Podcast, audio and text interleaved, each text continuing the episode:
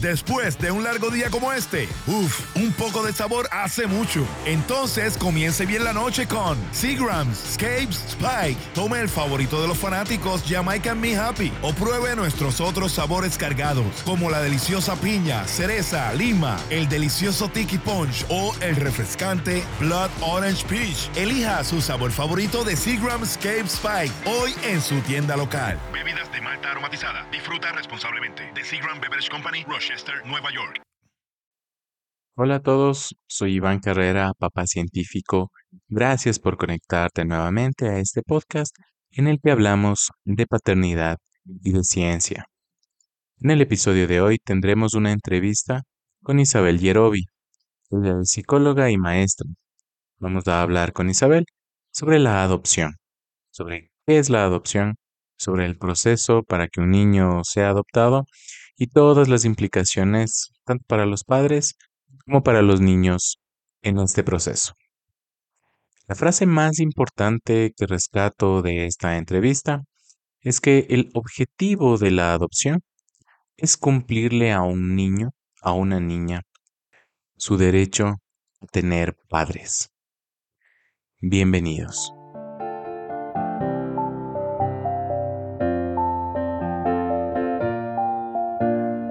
¿Te preocupas por tu familia? Entonces, ¿por qué darles solo huevos ordinarios cuando pueden disfrutar de lo mejor? Eggland's Best, los únicos huevos con ese delicioso sabor fresco de granja, además de la mejor nutrición, como 6 veces más vitamina D, 10 veces más vitamina E y 25% menos de grasa saturada que los huevos regulares, además de muchos otros nutrientes importantes. Así que, dales los mejores huevos. Eggland's Best, mejor sabor, mejor nutrición, mejores huevos.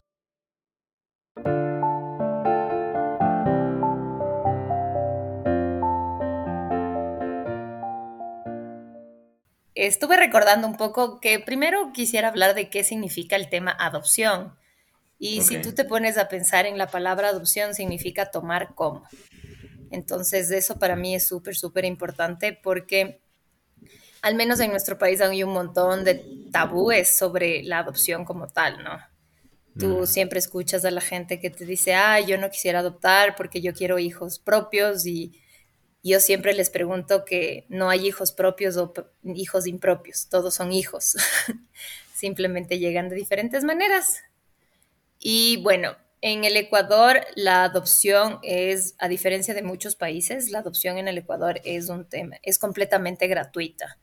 Quiere decir que en realidad todo el tema lo realiza el Estado y las personas no deberían pagar por ello que también es una de las cosas que se habla mucho en el Ecuador. Cuando yo escucho a la gente me dice, ay, es que la adopción es súper cara y me pidieron dinero y te das cuenta que en realidad la persona no realizó un proceso idóneo de adoptar o en el lugar indicado de hacerlo.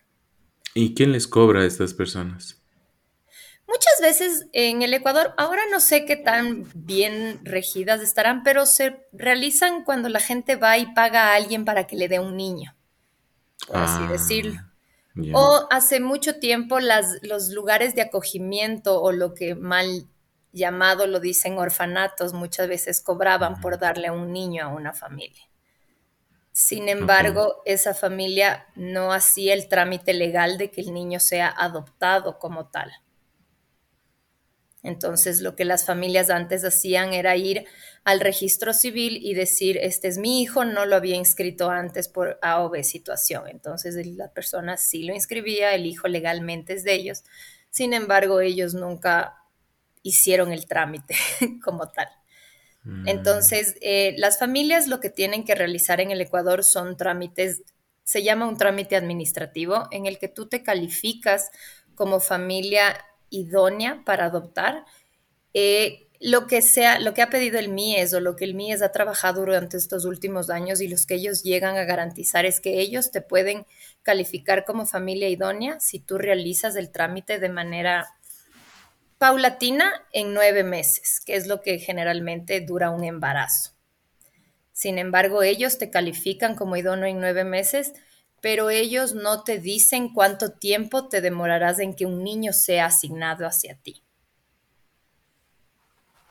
O sea, solamente la calificación de idoneidad demora nueve meses y a partir de esos nueve meses es que podrías tú recibir la noticia de que hay un niño para ti. A partir de esos nueve meses. Entonces, en esos nueve meses pasan varias cosas, ¿no? O sea, tú, el, primer momento es cuando tú te acercas o tú llamas o tú escribes y dices, ¿sabe qué? Estoy interesado en adoptar, ¿qué es lo que necesito hacer?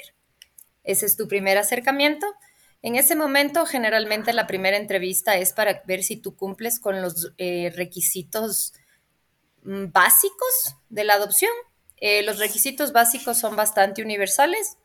Eh, primero, tú puedes adoptar siendo una pareja. En el Ecuador la pareja tiene que ser heterosexual.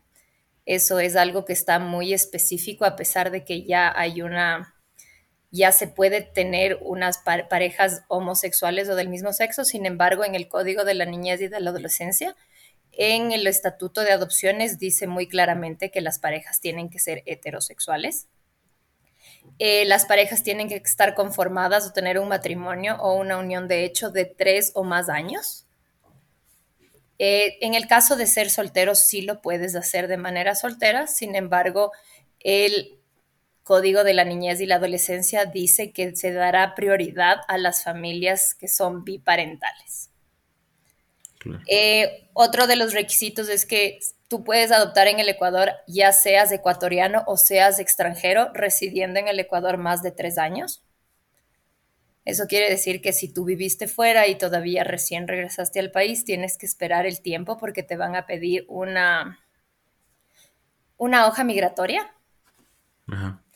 Eh, tienes que tener más de 25 años.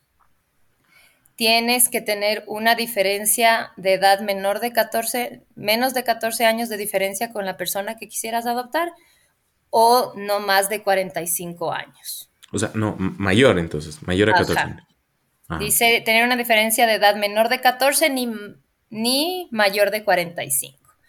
Eh, y te explico un poco, tal vez en mi experiencia, a veces esto parece como muy difícil y que te pones muy picky, pero cuando yo trabajaba en adopciones venían muchas personas que te decían, ¿quién me va a cuidar cuando yo ya esté aún más, viejo?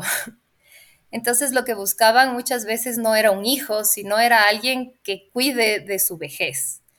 Y sí tenía parejas y sí tenía familias que venían teniendo más de 60, más de 65 años y su expectativa de adopción era de alguien o de un niño de dos años, tres años. Entonces tú aplicabas la regla y le comentabas que tal vez por su edad puede adoptar un adolescente, por su edad podría adoptar un niño de 10 años y muchas veces ahí quedaba todo el proceso para ellos. Mm. Eh, tienes que, bueno, te pedimos unos, te pedíamos unos exámenes físicos bastante, bastante generales. Entonces tú tienes que demostrar que tienes que gozas de salud física y mental para ejercer la maternidad y la paternidad. La salud mental lo hace la unidad técnica de adopciones. Ellos son quienes van a hablar contigo y quienes van a hacer un estudio psicológico, por así decirlo, y más que nada ver si la motivación de que tú seas, de que tú quieres adoptar sea la adecuada. Es decir, que tú quieres ejercer la maternidad, quieres ejercer la paternidad y tu motivación es la adecuada, porque muchas veces yo tuve personas que dijeron, yo quiero adoptar porque mi hija quiere una hermana.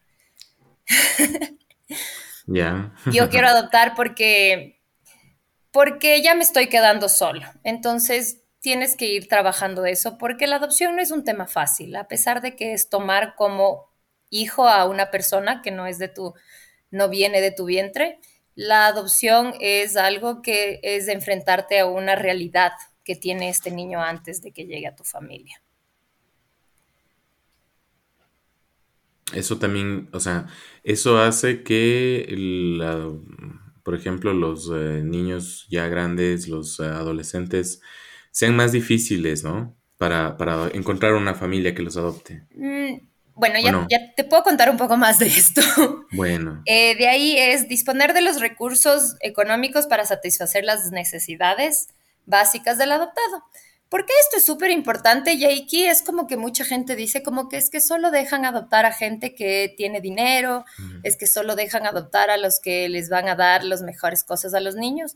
Y este, yo creo que uno, este requisito es súper importante porque en el Ecuador como tal, sabemos o se dice que un niño puede asistir a una entidad de educación pública, puede recibir salud pública, puede recibir absolutamente todo esto. Entonces, si tú te pones a ver, todo ecuatoriano tiene que poder tener o satisfacer la necesidad de un techo y comida para su hijo, porque el resto de cosas en realidad son dadas o las puede adquirir por parte del Estado. O sea, no es, o sea, es falso, es un mito que... Es un mito que solo la gente que tiene dinero puede...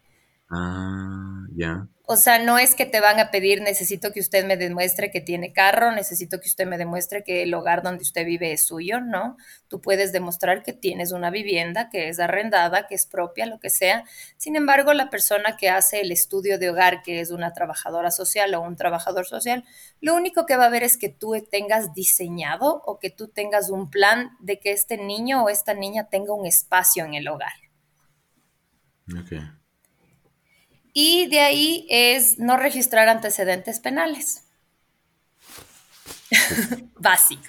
esos, son los, requisitos básicos. Una vez que te dicen cuáles son los requisitos básicos y tú en realidad sí deseas continuar con el proceso, lo que te da el MIES y la eh, adopciones como tal son talleres eh, en el que te preparan para ser una familia adoptiva.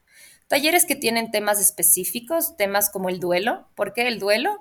Porque la gran mayoría, y creo que esto es una de las cosas que yo he hablado un montón en Twitter, que es donde tú tal vez me escuchas o me lees esto, es que la gran mayoría de personas llega a la adopción porque es su último recurso a tomar para ser papá o mamá. Hay muy poca gente o es un porcentaje muy pequeño que piensa y dice, yo quiero ser mamá de manera adoptiva o yo quiero ser papá de manera adoptiva. O sea que esa fue su primera opción para la paternidad. Oh, claro. Eh, la gran mayoría de personas llega a la adopción después de, de, de tener problemas de infertilidad, eh, de tener problemas maritales por esto, de tener eh, procesos de in vitro, de todas estas cosas. Y no solo son procesos emocionales, sino son monetarios, son biológicos entonces, la primera parte del módulo de aprender a ser padre adoptivo es que tú puedas trabajar bien este duelo, o sea, que tú estés listo y que tú digas, sí, esto es parte de mi historia y yo la acepto y ahora estoy listo para la siguiente parte. Eh, ¿Qué son esos ojos? ah, sí, no, o sea, tiene sentido, ¿no? O sea, las historias eh, que normalmente se escuchan son esas, ¿no? O sea, quien, quien adopta eh, como tú dices, ¿no? Eh, es alguien que ha pasado por estas etapas o, digamos, eh, en su mayoría ha pasado por esta, estas etapas que son, son unas historias bien duras, ¿no? Bien, bien fuertes. Y, la adopción no es que sea ningún, ninguna cosa fácil tampoco, ¿no? Entonces esto justamente es trabajar eso, ¿no? ¿Qué tan listo estoy? Yo muchas veces en estos talleres tenía gente que decía, súper chévere si quiero adoptar en algún momento, pero todavía no acepto la muerte de mi hijo, todavía no acepto esta pérdida que tuve de este, de este in vitro. Todavía quiero seguir intentándolo y tal vez van por el quinto o sexto in vitro porque yo tuve historias así y quieren seguir intentándolo y está bien porque cada familia tiene un proceso distinto.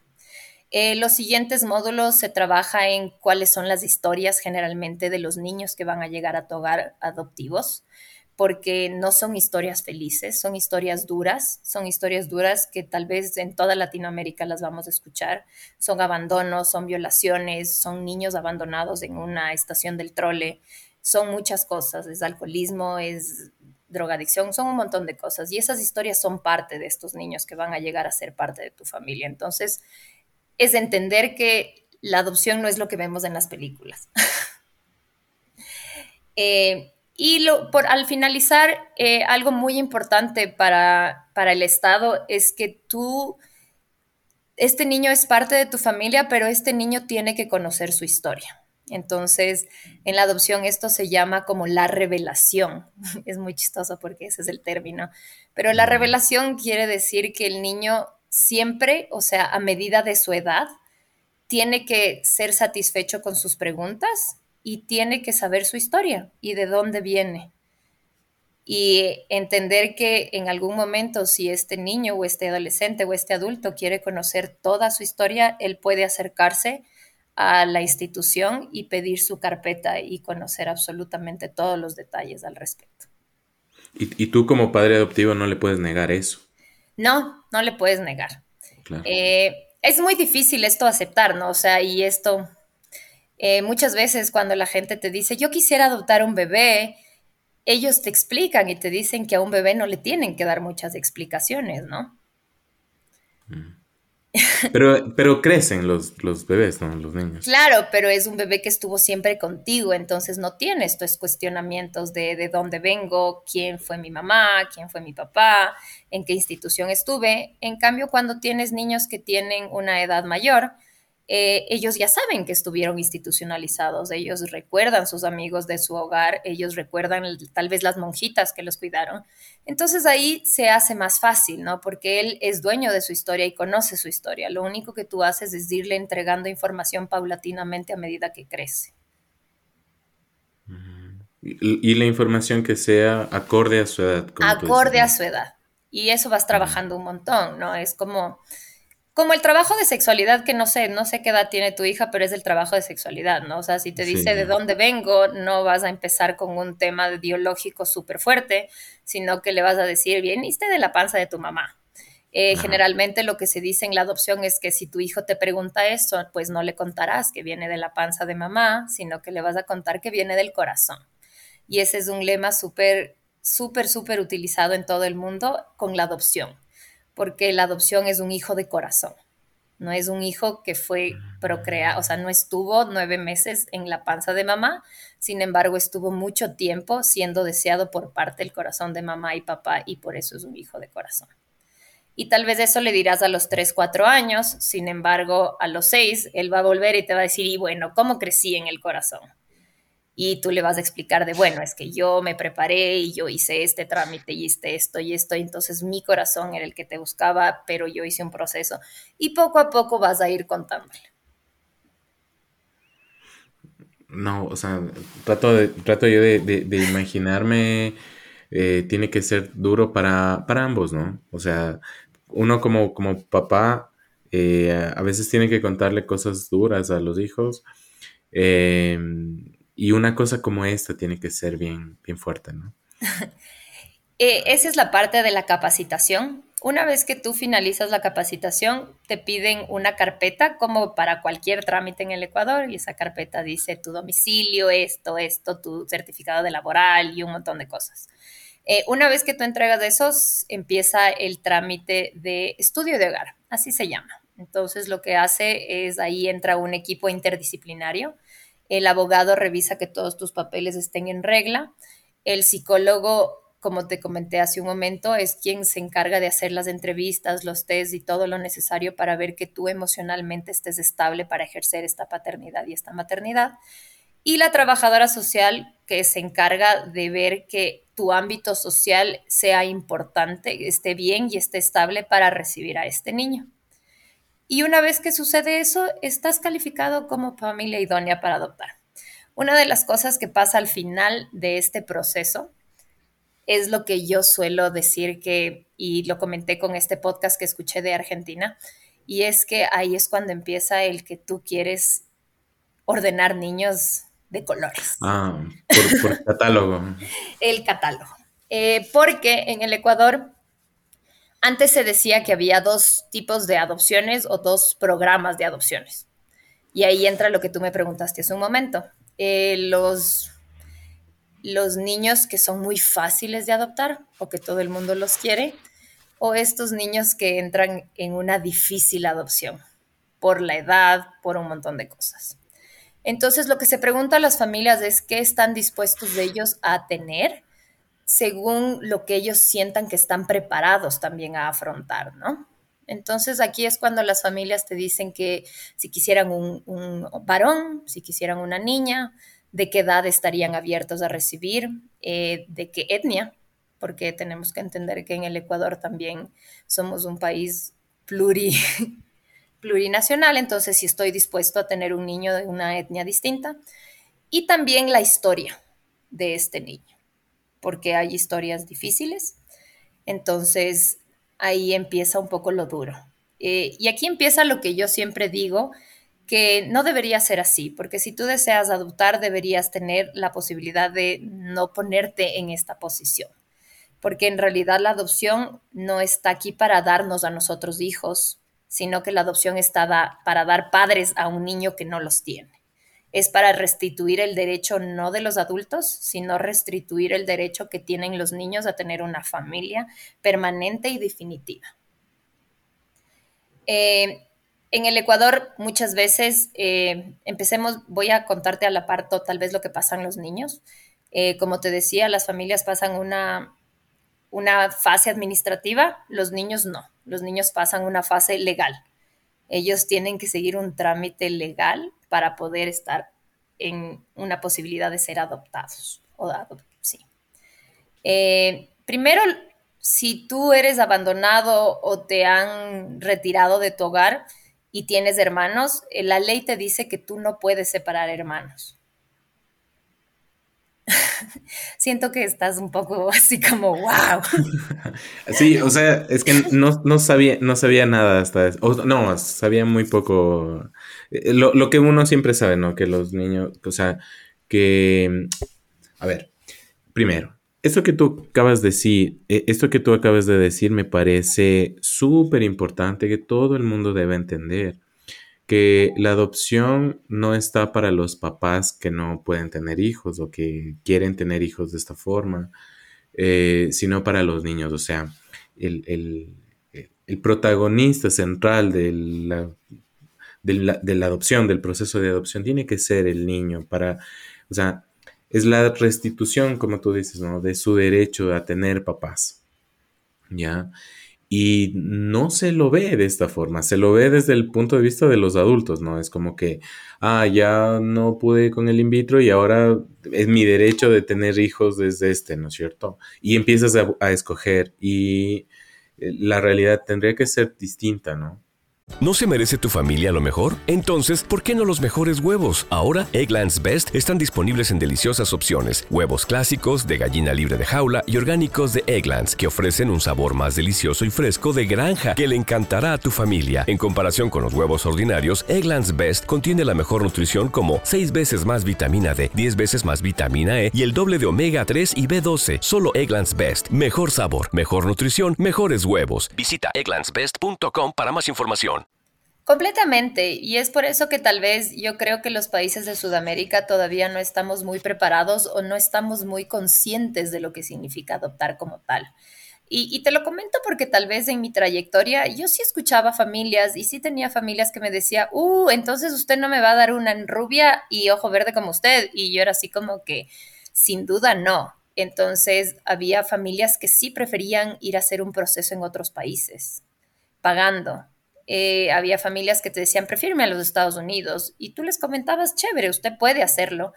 Recordando, y te voy a decir solo una referencia, es que en los Estados Unidos la adopción cuesta como mínimo 50 mil dólares. En el Ecuador te cuesta lo que te cuesta el transporte de ir a la unidad técnica de adopciones, porque hasta los cursos las familias recibían todo por parte del Estado.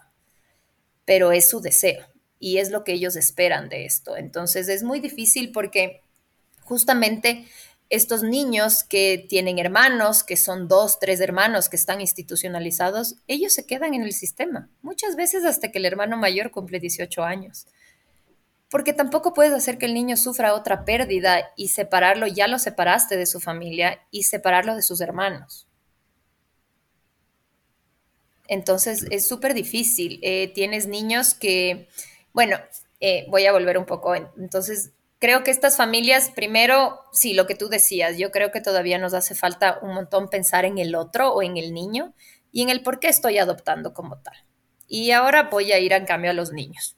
En el Ecuador generalmente los chicos eh, están institucionalizados cuando están en, un momento de adopción. El estar institucionalizados quiere decir que también están llevando un proceso social, psicológico y están tratando de tener una declaratoria de adoptabilidad. ¿Qué es una declaratoria de adoptabilidad? En el que un juez dice si este niño no tiene los vínculos necesarios eh, familiares que puedan cuidarlo, entonces sí necesitamos restituir este derecho. Sin embargo, ¿qué es lo que pasa en el Ecuador? Y es que la ley dice que se recurrirá a la, se tomará la adopción si es que se hubiera agotado todas las medidas de apoyo de la familia de origen o todas las medidas para que haya una reinserción familiar. Entonces, cuando las familias te dicen... Uh". perdón, se cortó.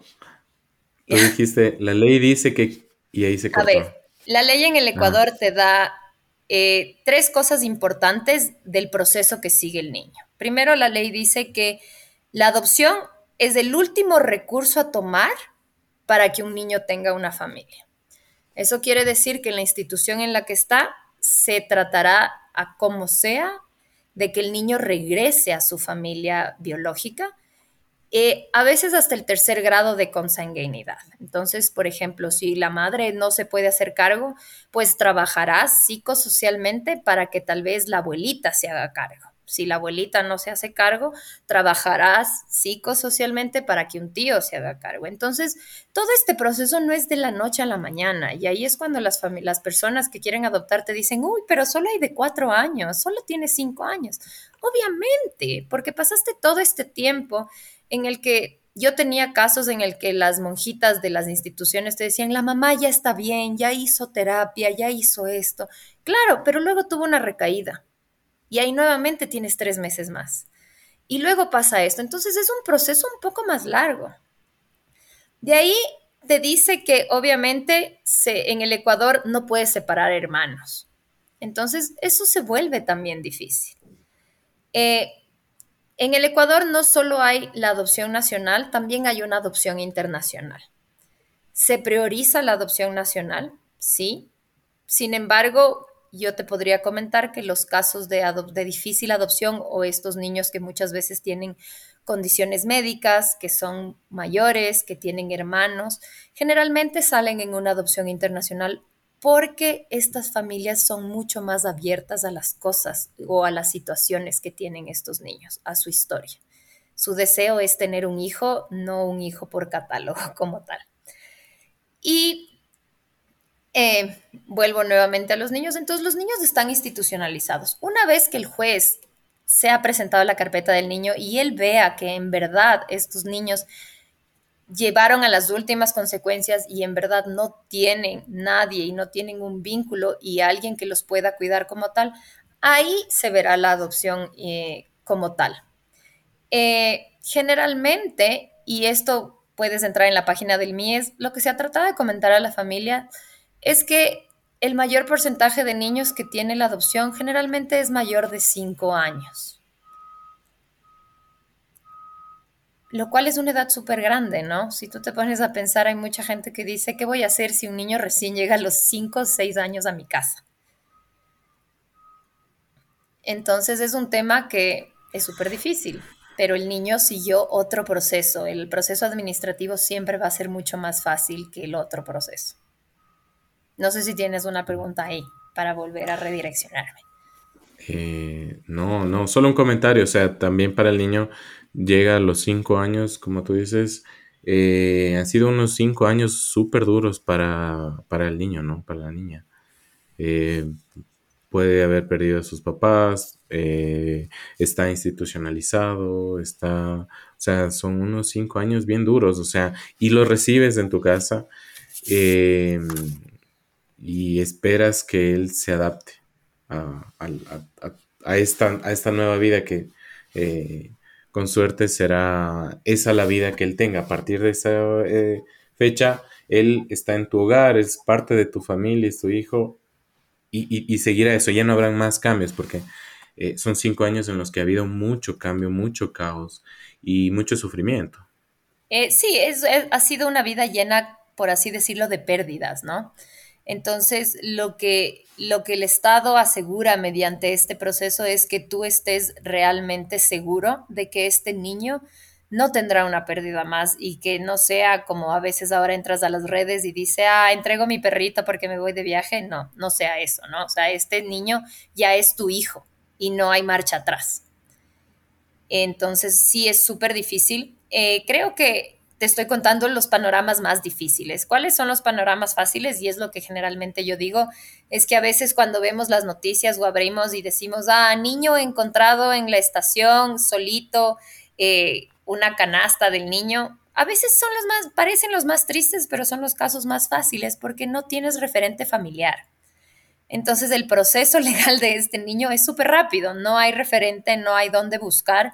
Entonces el niño tiene una adoptabilidad en uno o dos meses. Quiere decir que tienes un niño de ocho meses, nueve meses con adoptabilidad y está listo para ser adoptado.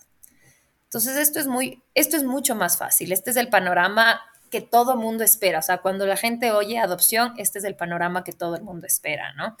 Sin embargo, en el Ecuador no existe, eh, no existe la posibilidad de que muchas familias te digan, no estoy lista para ser mamá o no estoy lista para tener este niño. Yo tuve muchísimos, muchísimos casos de niños que sí fueron abandonados y que muchas veces las mamás te explicaban o mamás que no querían tener a sus hijos y te decían, no lo puedo tener, pero voy a dejarlo en tal institución y no me reciben porque dicen que yo tengo que hacerme cargo de mi hijo.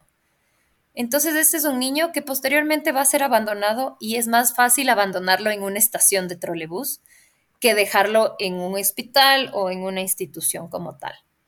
Porque si la institución tal vez es una institución religiosa, utilizarán la religión para decirte que lo estás haciendo mal. Y te voy a dar ejemplos. En la maternidad, eh, muchas mamás generalmente dicen, ya vengo, voy a comprar pañales y generalmente no regresan.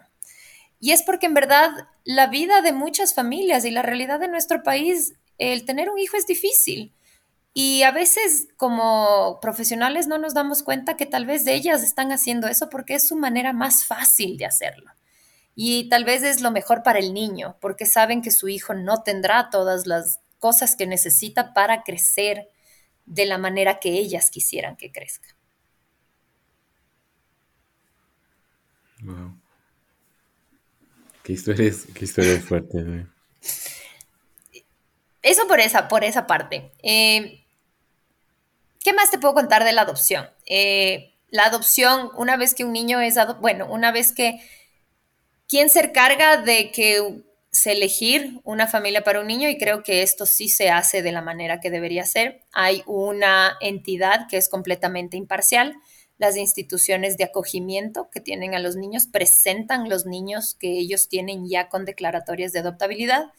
Las la adopciones como tal presenta las carpetas de las familias idóneas que están listas para adoptar. Tienen todas estas cosas generalmente en el Ecuador existen más familias que quieren adoptar que niños con declaratoria de adoptabilidad. Eso es importante decirlo.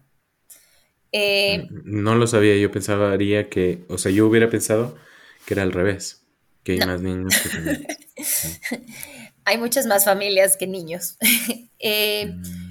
Y ahí lo que hace esta entidad, que es el Consejo de Asignación Familiar, que es del Consejo de Participación, no me acuerdo en qué parte, podría decirte mal si te lo digo ahorita. Ellos lo que se encargan es de leer las carpetas y ver cuál es la familia más adecuada para cada niño. Eh, y ellos son quienes envían las carpetas juntas.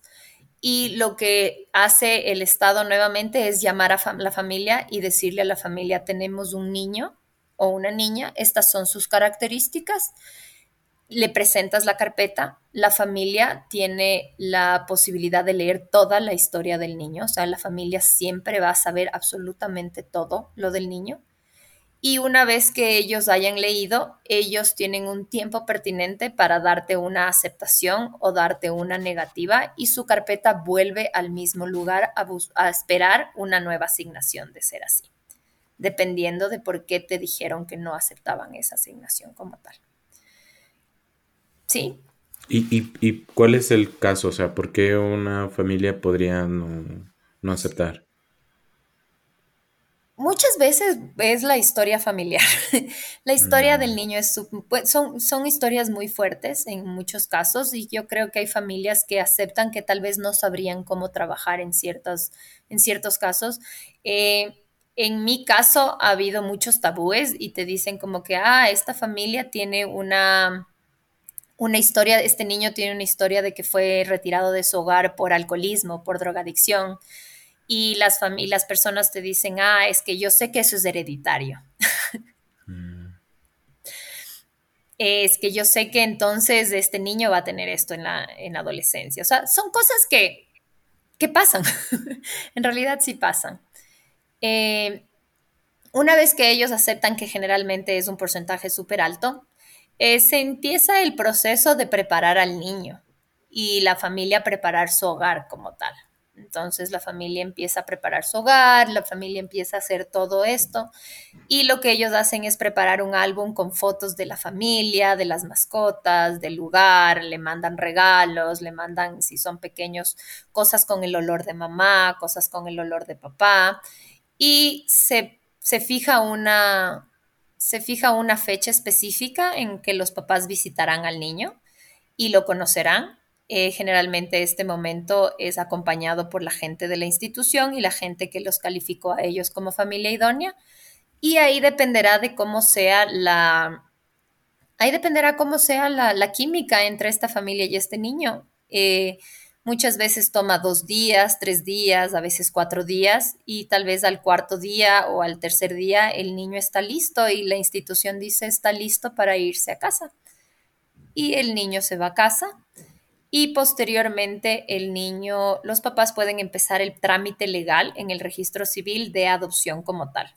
Eh, la adopción en el Ecuador quiere decir que en la cédula tú llevarás los apellidos de tus padres. Ellos pueden cambiar, ellos pueden cambiar uno de tus nombres, generalmente por el que ya no estés acostumbrado a que te llamen, o pueden dejarlos como tal. Y en tu cédula y en tu partida de nacimiento en realidad no queda nada que diga que tú tuviste una adopción como tal. Simplemente para el Ecuador y para el Estado pasas a ser padre de tal persona y tú pasas a ser hijo de tal familia. No hay un, indicador tampoco, ¿no? no hay un indicador. hijo adoptivo de. No, no, hijo no hay un indicador, simplemente tú pasas a ser un hijo porque y yo creo, y en eso estoy muy de acuerdo, y como te dije al principio, no hay hijos propios ni impropios, hay hijos, entonces tú hiciste un trámite para hacer, tener un hijo y lo tienes. Y después lo que se encarga el Estado y tú te comprometes es que el Estado pueda hacer un seguimiento post-adoptivo de dos años, en el que te harán visitas y en el que verán cómo está tu relación como tal. Mm, importante también, claro. Eh, algo importante de decir es que muchas veces cuando empieza este proceso de adopción y al final la gente piensa que ahí es el final feliz, ¿no? Pero es la parte difícil. la maternidad y la, la maternidad y paternidad son difíciles y esta maternidad y paternidad también son difíciles porque son niños que tienen muchos problemas en la vinculación. Muchas veces los niños adoptivos eh, tienen miedo, nuevamente miedo al abandono, entonces tal vez en un principio eh, seguirán todas las reglas, después tal vez serán desafiantes. Tú no puedes saber qué vaya a pasar, ¿no? Porque la mente de cada uno funciona de diferentes maneras. Pero, pero sí es súper importante estar preparado como tal para aceptarlo con amor y tratar de trabajar de la mejor manera. Claro, con los mismos hijos biológicos tú tienes ese, ese miedo, ¿no? A la rebeldía, que no te lleves bien, eh, y mucho más, pues en estos casos que ya ha habido una historia de vida bastante, bastante dura, ¿no? Que, para los niños que, entran en adopción. Eh, tal vez te puedo contar un poco también de la adopción de las personas que son solteras. Ah, sí, eh, bueno, como te decía, la ley sí dice que dará prioridad a las familias biparentales. Sin embargo, las familias monoparentales sí pueden adoptar, que también es otro de estos mitos urbanos que yo escucho un montón. y es como que, ah, yo estoy soltera, nunca me van a dar. Pues no, sí te van a dar, pero creo que, y todos los, los requisitos siguen siendo exactamente los mismos. Eh, una de las cosas que sucede aquí o una de las cosas que la gente o la persona que va a hacer este estudio es que esa persona se enfocará mucho en tu red de apoyo. Eh, y la red de apoyo aquí sí es muy importante porque pensemos que tú eres un padre soltero y tú te enfermas. ¿Quiénes, tú tienes seguridad de quiénes son esas personas que se quedarán con tu hijo cuidándote mientras tú estés en el hospital, mientras tú estés trabajando, mientras tú estés esto? Pues eso es lo que hace el estudio de hogar, ¿no? O sea, aquí sí eh, cumple un rol súper importante la familia extendida, los amigos, los padrinos, los vecinos. Entonces, en las entrevistas y en el estudio de hogar, cuando se visite tu casa, se te pedirá que tal vez estén tus, tus amigos más cercanos, tus familiares, y qué compromiso tienen ellos para ayudarte en esta maternidad o en esta paternidad. Eh, y digo maternidad y paternidad porque es súper importante entender que este mito de que solo dan a mujeres solteras también es un mito, que si tú eres un hombre soltero y tú cumples los requisitos, también puedes adoptar. Eh, simplemente es importante que sepas que tu red de apoyo es importante porque no importa que sea tu hijo adoptivo o no, eh, la red de apoyo es importante cuando estás ejerciendo la paternidad y la maternidad biológica también. Eh, no sé si en tu caso, en tu familia, si tú estás ocupado y tu esposa está ocupada, tu mamá te ayuda, la persona te ayuda. Entonces es esto mismo, es lo mismo, ¿no? Es el cuán preparado estoy para las cosas que puedan suceder en el día a día. Claro, tiene... O sea, cuando yo revisaba, eh, preparando para esta entrevista, todos estos requisitos, eh, como por ejemplo la, diferencia de edad o, la, cuestión económica, yo decía, o sea, tiene sentido, ¿no? Es algo que todos podríamos hacer antes de tener los hijos biológicos también, ¿no? Ver que, eh, que tengamos una edad, pues, no sé, bastante, o sea, que ya seamos adultos, no solo 18 años, sino adultos como más maduros, ¿no? Que tengamos una situación económica estable, que tengamos una red de apoyo, que tengamos ese deseo realmente eh, de, ejercer la, paternidad.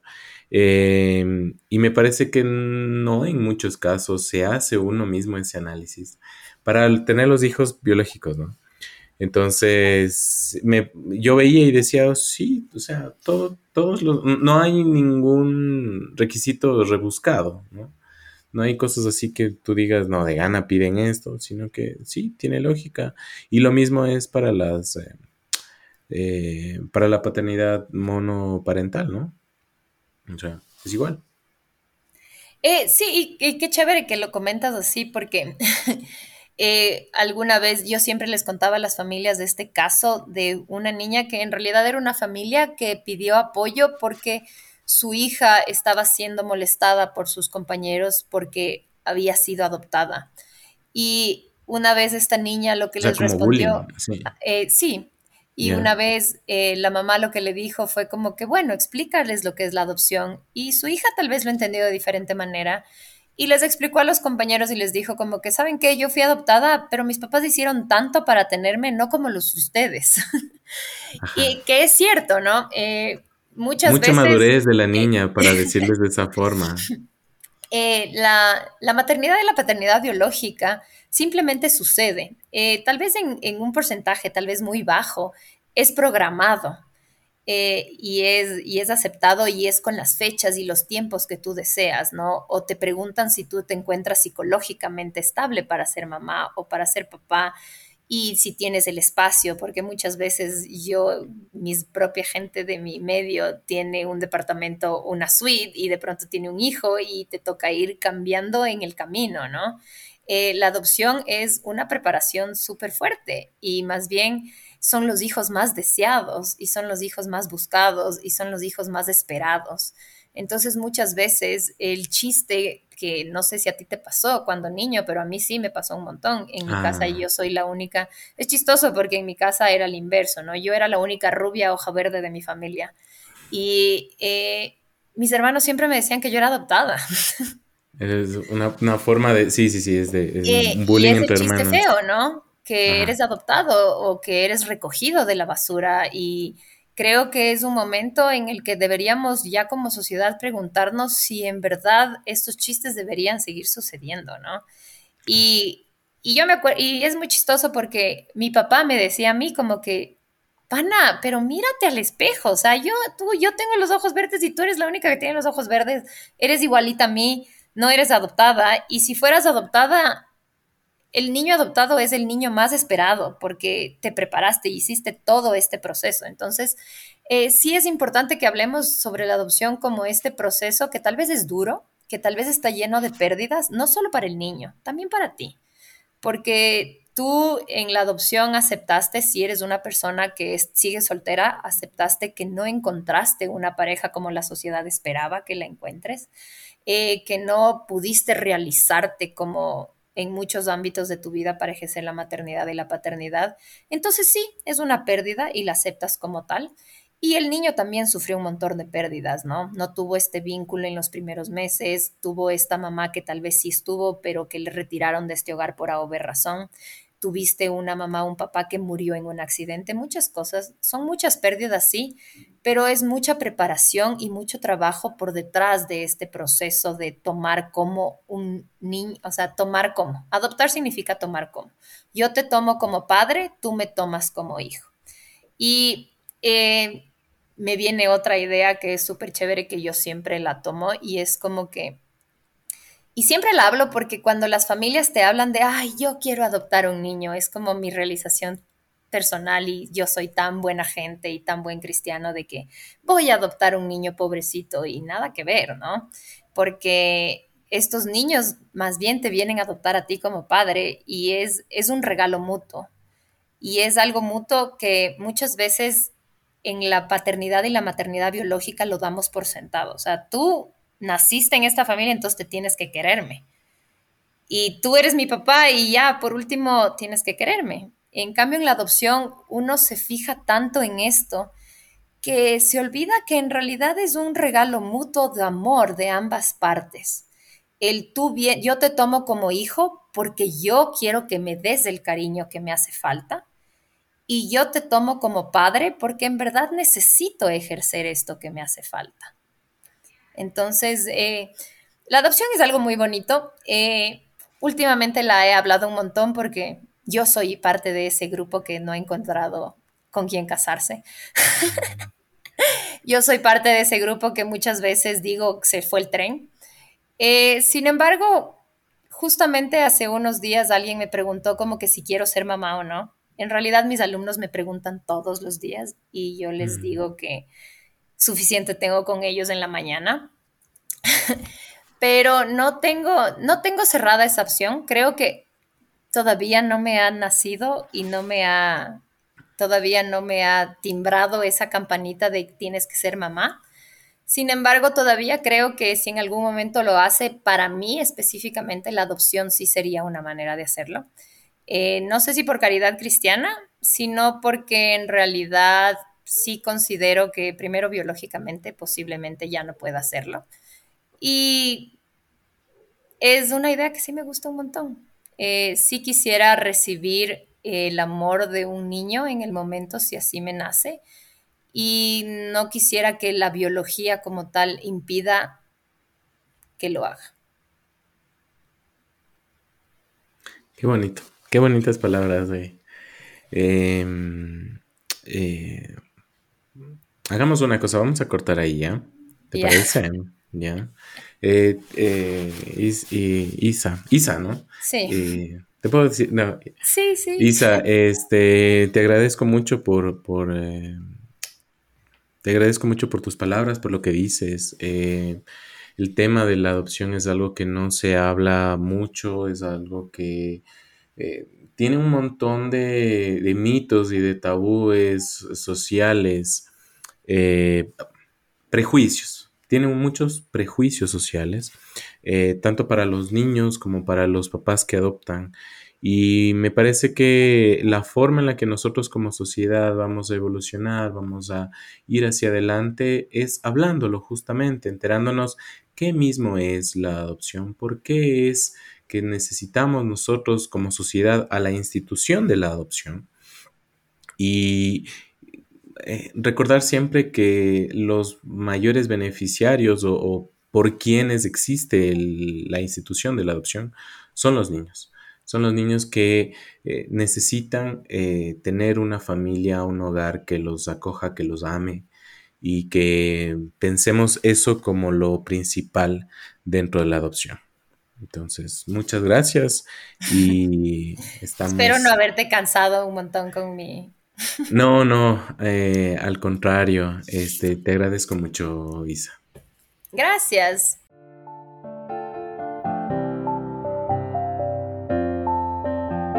¿Te preocupas por tu familia? Entonces, ¿por qué darles solo huevos ordinarios cuando pueden disfrutar de lo mejor? Egglands Best, los únicos huevos con ese delicioso sabor fresco de granja, además de la mejor nutrición, como 6 veces más vitamina D, 10 veces más vitamina E y 25% menos de grasa saturada que los huevos regulares, además de muchos otros nutrientes importantes. Así que, dales los mejores huevos. Egglands Best, mejor sabor, mejor nutrición, mejores huevos.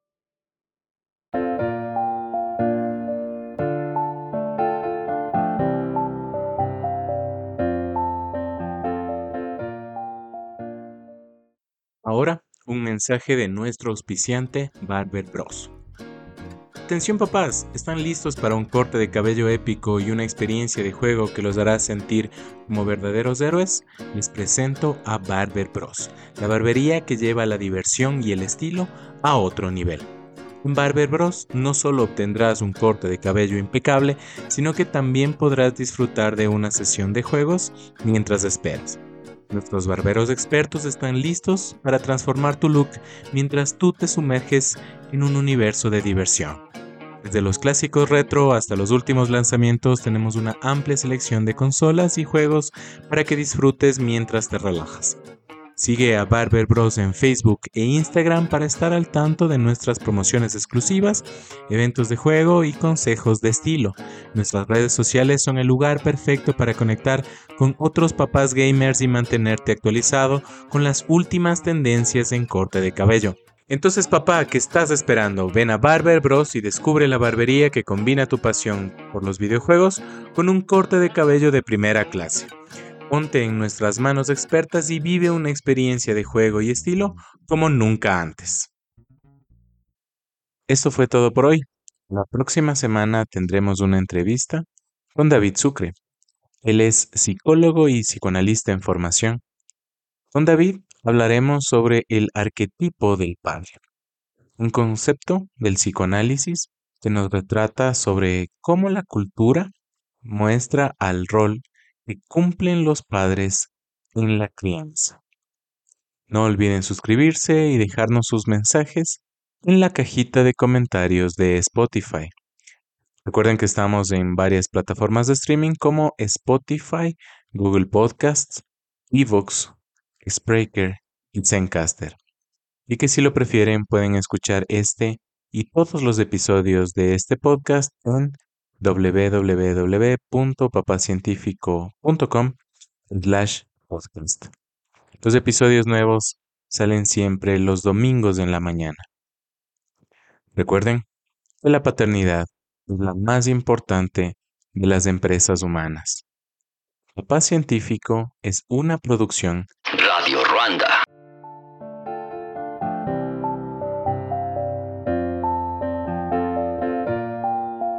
¿No se merece tu familia lo mejor? Entonces, ¿por qué no los mejores huevos? Ahora, Egglands Best están disponibles en deliciosas opciones. Huevos clásicos, de gallina libre de jaula y orgánicos de Egglands, que ofrecen un sabor más delicioso y fresco de granja que le encantará a tu familia. En comparación con los huevos ordinarios, Egglands Best contiene la mejor nutrición como 6 veces más vitamina D, 10 veces más vitamina E y el doble de omega 3 y B12. Solo Egglands Best. Mejor sabor, mejor nutrición, mejores huevos. Visita egglandsbest.com para más información.